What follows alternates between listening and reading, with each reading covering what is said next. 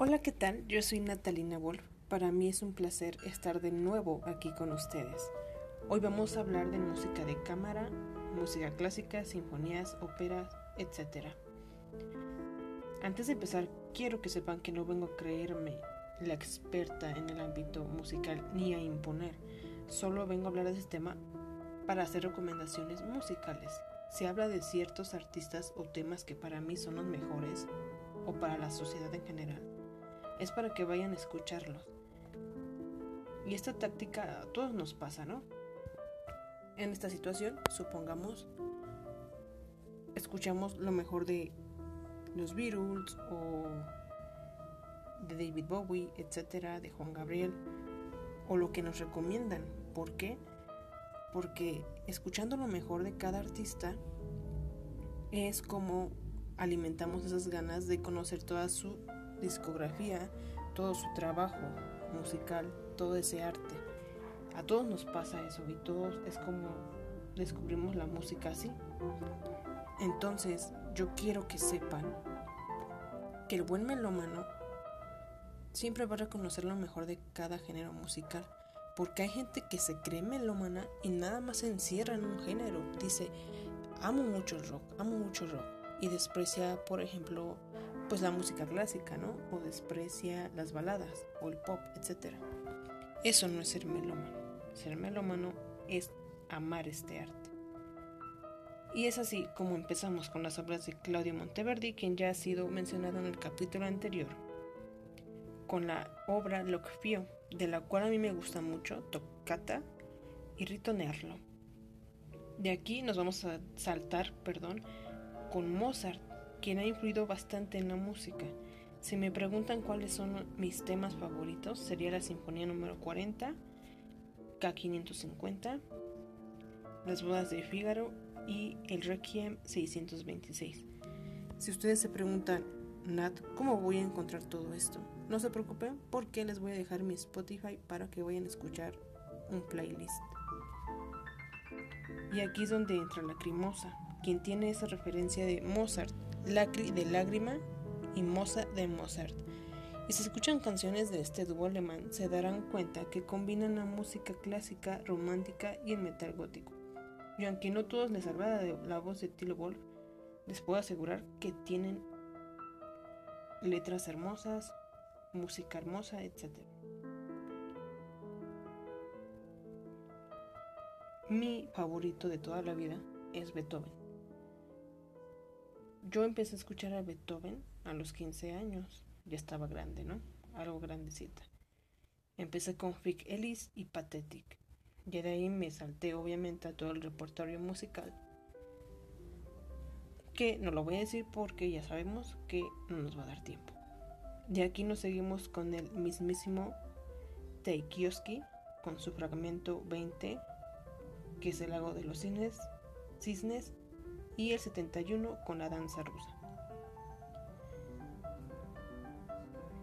El barbero de Sevilla de Joaquino Rossini sin duda es algo exquisito. Vayan a escucharlo y ustedes ya sabrán a lo que me refiero. Podemos escuchar a Richard Wagner con la cabalgata de las Valquirias, muy conocida por la película de Star Wars. Como siempre, la música y el cine tomados de la mano. Damos un cambio radical con la ópera sensual,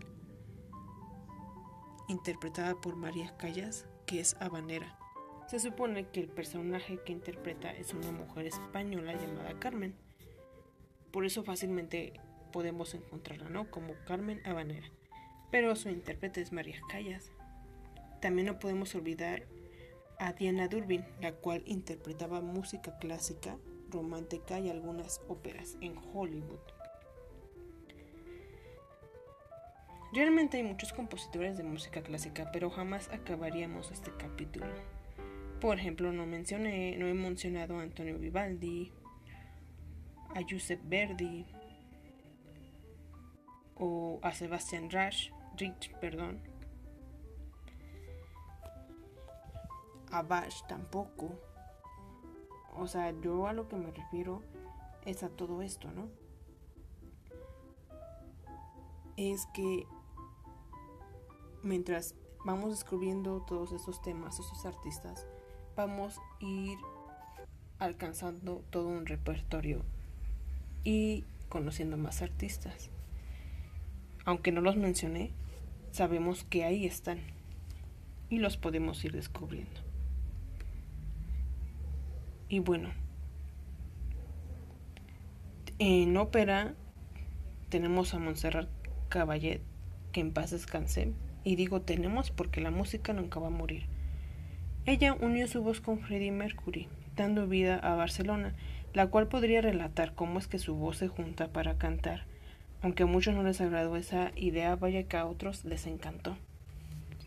Y es que mencionaron mucho, es que Freddie Mercury no va a estar al nivel de Montserrat Caballé.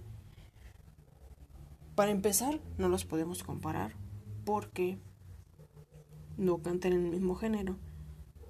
Y si hablamos de similitudes, pues los dos son grandes artistas. Los dos inspiran. Pero no quiere decir que sean iguales o que uno sea mejor que otro. Luciana Luciano Pavorotti, perdón.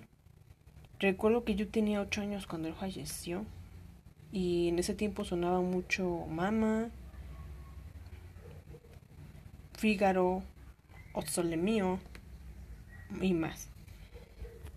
Es increíble cómo desde pequeños la música forma parte de nuestra vida.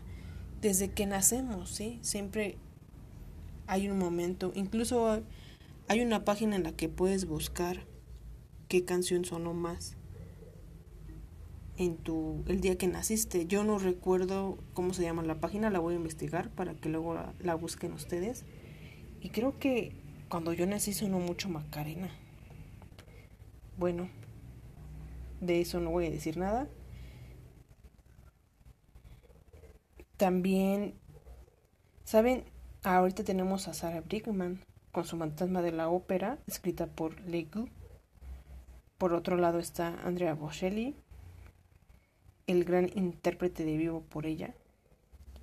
Pero a mí me gusta mucho cómo interpreta La vida es bella y cómo tiene a los niños al fondo, ¿no? También haciendo su coro.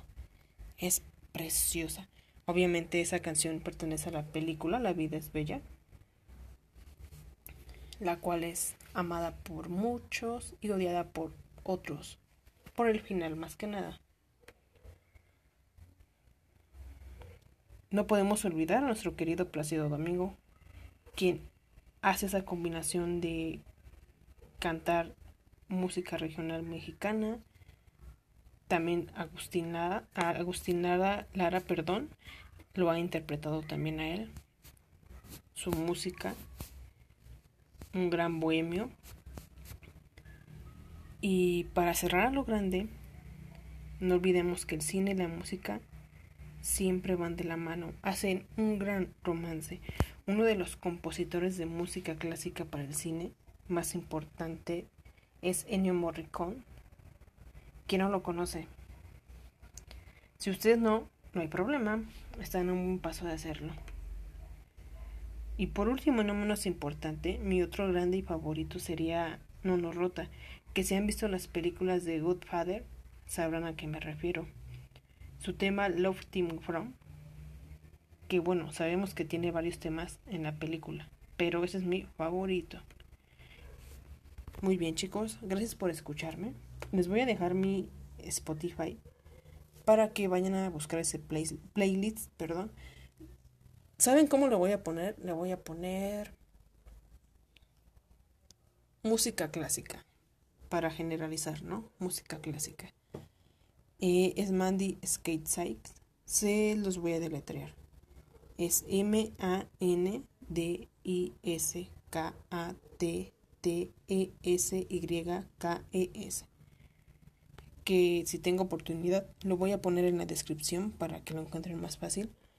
Ahí tengo como tres playlists, no se vayan a asustar. Pero bueno, ahí van a ver el más importante. Para que vayan a escuchar todos estos temas. Ahí queda, no lo voy a borrar. Muchas gracias por compartir este momento conmigo. Les mando un beso, un abrazo y nos vemos. Hasta la próxima.